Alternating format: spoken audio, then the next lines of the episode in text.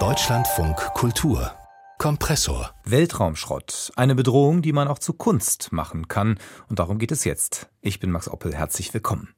Wenn ein Stück Metall mit 12.000 kmh auf dich zurast, dann bleibt nicht viel übrig von dir. Astronauten und Satelliten müssen sich in Acht nehmen oben im Orbit. Zwei Studenten aus Berlin und Wien arbeiten zurzeit an einer Multimedia-Installation, die den Weltraumschrott sichtbar macht und helfen könnte, ihn irgendwann zu beseitigen. Das Projekt hat gerade 10.000 Euro Förderung bei einem Hochschulwettbewerb erhalten und ich habe einen der beiden Köpfe im Studio gesprochen, Vinzenz Obri. Er studiert an der UDK Berlin. Wie funktioniert denn Conjunction, also diese Multimedia-Installation? Was sehe ich da? Was kann ich damit machen? Conjunction ist eine Videoinstallation, die kann man sich vorstellen wie in einem Planetarium. Also man hat eine Kuppelprojektion über einen drüber, doch anstatt was man normalerweise sieht, Sterne, sieht man eben den ganzen Weltraumschrott in Echtzeit, wie er über uns rüberfliegt. Also die ganzen Institutionen auf der Erde sammeln Informationen über Weltraumschrott, der herumfliegt, weil sie eben selber auch ab und zu ausweichen müssen. Und dieser wird einfach öffentlich zugänglich gemacht. Und den benutzen wir, um in einer Simulation in Echtzeit eben genau an der Stelle, wo, wo man ist, nach oben diesen Schrott anstatt von Sternen anzuzeigen. Mhm. Und in einem zweiten Schritt analysieren wir mit Algorithmen Patterns, bestimmte Konstellationen, die wiederkommen und suchen eben nach neuen menschengemachten Sternzeichen.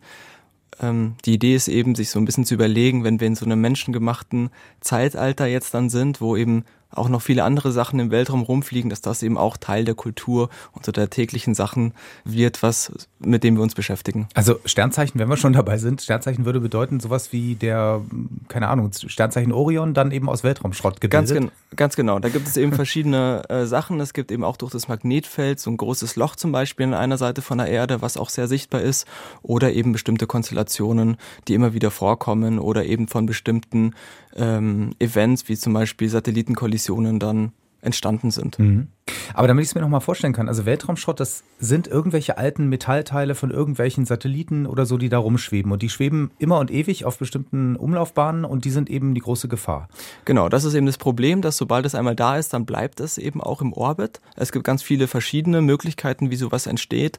Äh, ein ganz klassisches Beispiel wäre zum Beispiel, dass es das Treibstoff einfach austritt beim Rumfliegen mit Raketen, der gefriert dann und der bleibt dann einfach äh, in der Umlaufbahn. Manches fällt zurück auf die Erde und verglüht dann, aber es wird tatsächlich exponentiell immer mehr.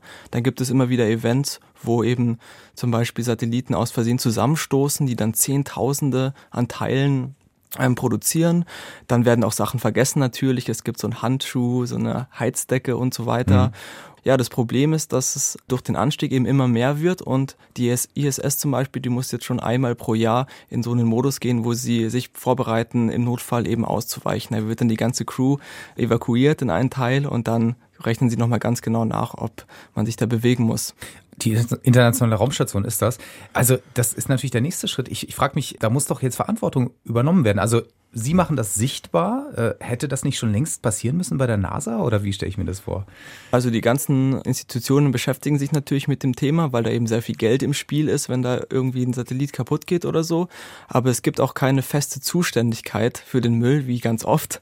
Und deswegen wird da jetzt auch nicht so viel gemacht. Also es gibt ein paar private Unternehmungen, die eben überlegen, Systeme zu bauen, mit denen man das aufräumen kann. Aber es ist echt relativ schwierig, weil es einmal so viel ist. Also die, das Problem ist ja die Geschwindigkeit.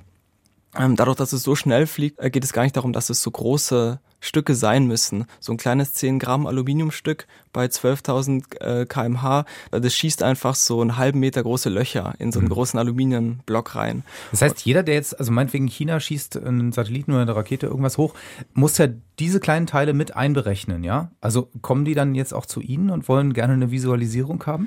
Das werden wir sehen. Also das Ziel ist natürlich auch so einen Dialog aufzumachen mit der Gesellschaft und eben auch äh, zum Beispiel der ESA eine Möglichkeit geben, das Problem irgendwie stärker zu präsentieren. Ähm, das ist auch ein Ziel gewesen von diesem Wettbewerb und ich hoffe auch ein Grund, weswegen wir den Zuschlag bekommen haben, weil wir eben so eine Plattform geben möchten. Also unser Ziel ist es dann auch zum Ende des Projekts eine Art Symposium zu organisieren, wo wir zum einen die Arbeit präsentieren, hoffentlich auch in einem Planetarium mhm. und zum anderen eben äh, WissenschaftlerInnen einladen, die auch nochmal über das Thema dann bei diesem Event sprechen. Die ganzen Daten müssen Sie ja irgendwo herbekommen. Werden Sie da versorgt? Von der NASA oder von wem auch immer? Genau, mhm. soweit haben wir schon angefangen. Also mhm. es gibt Institutionen, die eben die Daten einmal veröffentlichen und die sind einfach frei im Internet abrufbar. Ganz einfach, so einfach ist es natürlich dann nicht. Man muss die dann eben sich runterladen und dann auch nochmal mathematisch aufbereiten, um sie eben in dieser Installation nutzen zu können. Und wie viel gemessen jetzt vielleicht in Tonnen äh, Weltraumschrott schwebt da so rum? Das ist eine gute Frage, das kann ich jetzt nicht beantworten. Also es ist wirklich sehr, sehr viel und es variiert eben auch in der Größe. Also es gibt zum Beispiel auch schon das Problem, dass Solarzellen im Weltraum eine viel kürzere Lebensdauer haben, als sie eigentlich hätten, weil es so eine Art Sandsturm gibt, der einfach um die Erde fliegt und die so graduell einfach abschleift. Ich glaube, aktuell getrackt werden über 25.000 Teile. Wahnsinn und gut. Ähm, ja, damit wir nochmal zu dem ja, künstlerisch, ja, auch für uns kulturellen Aspekt zurückkommen. Also, dass diese Installation, die Sie beschrieben haben, äh, wie wird die zum Beispiel auch audiomäßig erfahrbar? Das ist eine sehr gute Frage. Wir sind uns noch nicht ganz sicher, wie es klingen soll. Das hängt dann auch ein bisschen drauf, äh, davon ab, wie es am Ende visuell aussieht also das ist dann eben wirklich Teil auch dieser künstlerischen Arbeit, sich das zu überlegen. Der Weltraum hat ja, dadurch, dass es keinen Sauerstoff gibt, keinen Klang an sich. In verschiedenen Filmen werden dann verschiedene Lösungen dafür gefunden. Wir sind am diskutieren, ob es so ganz äh, minimalistisch ist, wie man sich das vorstellen kann, oder eben genau das Gegenteil. Das kommt dann echt ein bisschen drauf an, wie dieses Gesamterlebnis sein soll. Mhm. Und warum wollen Sie es überhaupt künstlerisch erlebbar machen? Denn es könnte ja auch ganz straight, sagen wir mal, jetzt eine Vorlage sein, also das eben visuell zu darzustellen, damit man dann eben was damit anfangen kann. Ja, also wir sind zum einen natürlich Künstler, das heißt, das ist das Medium, mit dem wir arbeiten. Äh, zum anderen sieht man aber generell auch in der Kunstbranche, dass es immer mehr Arbeiten gibt, wo so Wissenschaft und eben künstlerische Tätigkeit zusammenrücken und da gehören wir wahrscheinlich dann auch dazu. Also es reizt sie einfach, es interessiert sie einfach. Auf jeden Fall. Und die, also es hat natürlich diesen wissenschaftlichen Aspekt, aber was uns am Ende natürlich am meisten interessiert, sind eben diese neuen Sternzeichen, die man da finden kann, theoretisch. Und da ist dann natürlich auch die Frage, was kann man theoretisch finden? Also mit Algorithmen kann man theoretisch ja alles finden. Vor allem diese ganzen AI-Themen heute machen es sehr möglich, dass man sich alles überlegen kann. Und da stellt man sich dann natürlich auch die Frage, was sollte man eigentlich finden können? Und das werden wir jetzt in den nächsten Monaten experimentieren und hoffentlich herausfinden, was. Haben Sie schon ein potenzielles Sternzeichen, was Sie Sie sich das so vorstellen können? Nein, es, es, ist noch ja? komplett offen. Also ja, es gibt ja. natürlich dieses eine große Loch, was durch das Erdmagnetfeld entsteht. Mhm. Und äh, so ein großes Loch um so einen großen Körper rum kann man sich jetzt überlegen, wie man das jetzt interpretieren könnte. Aber es ist so ein bisschen das äh, offene Loch von der Erde, wo hinten eben was rauskommt. Ja. Es könnte sein, also das, das Worst-Case-Szenario ist das sogenannte Kessler-Syndrom, dass es eben so viele Teile in unserem Orbit gibt, dass man gar nicht mehr wegfliegen kann, weil man eben so einen Schwarm an Teilen durchfliegen müsste. Und da könnte dieses Loch unten an der Erde das letzte Loch sein, über das man rausfliegen kann. Was mich auch noch interessiert, also so schön, dass jetzt künstlerisch auch für Sie dann darstellbar ist, aber es ist ja ein ernstzunehmendes Problem und es muss ja beseitigt werden. Also gibt es irgendeine Möglichkeit, den Schrott einzusammeln? Auf jeden Fall. Es gibt eben einmal die Weltrauminstitutionen, aber eben auch private Firmen, die an Konzepten arbeiten, das zu machen. Das Problem ist halt auf jeden Fall die Geschwindigkeit. Also man kann das jetzt nicht mit einem Netz oder so einfangen, sondern man muss mitfliegen oder so.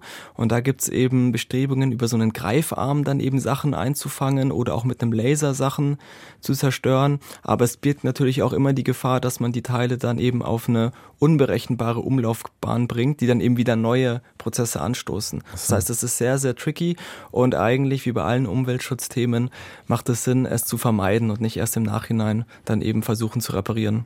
Also es ist wirklich ein sehr vielschichtiges Projekt, was Sie da machen. Vinzenz äh, Obri von der UDK Berlin und sein Mitstreiter Peter Mosgard arbeiten an der Multimedia-Installation Conjunction, die das Problem Weltraumschrott sichtbarer auf jeden Fall macht und dabei eben auch noch künstlerische Effekte zeitigt, höchstwahrscheinlich. Wir sind sehr gespannt. Vinzenz Obri, viel Erfolg damit weiterhin und äh, vielen Dank, dass Sie zu Gast waren. Danke für die Einladung.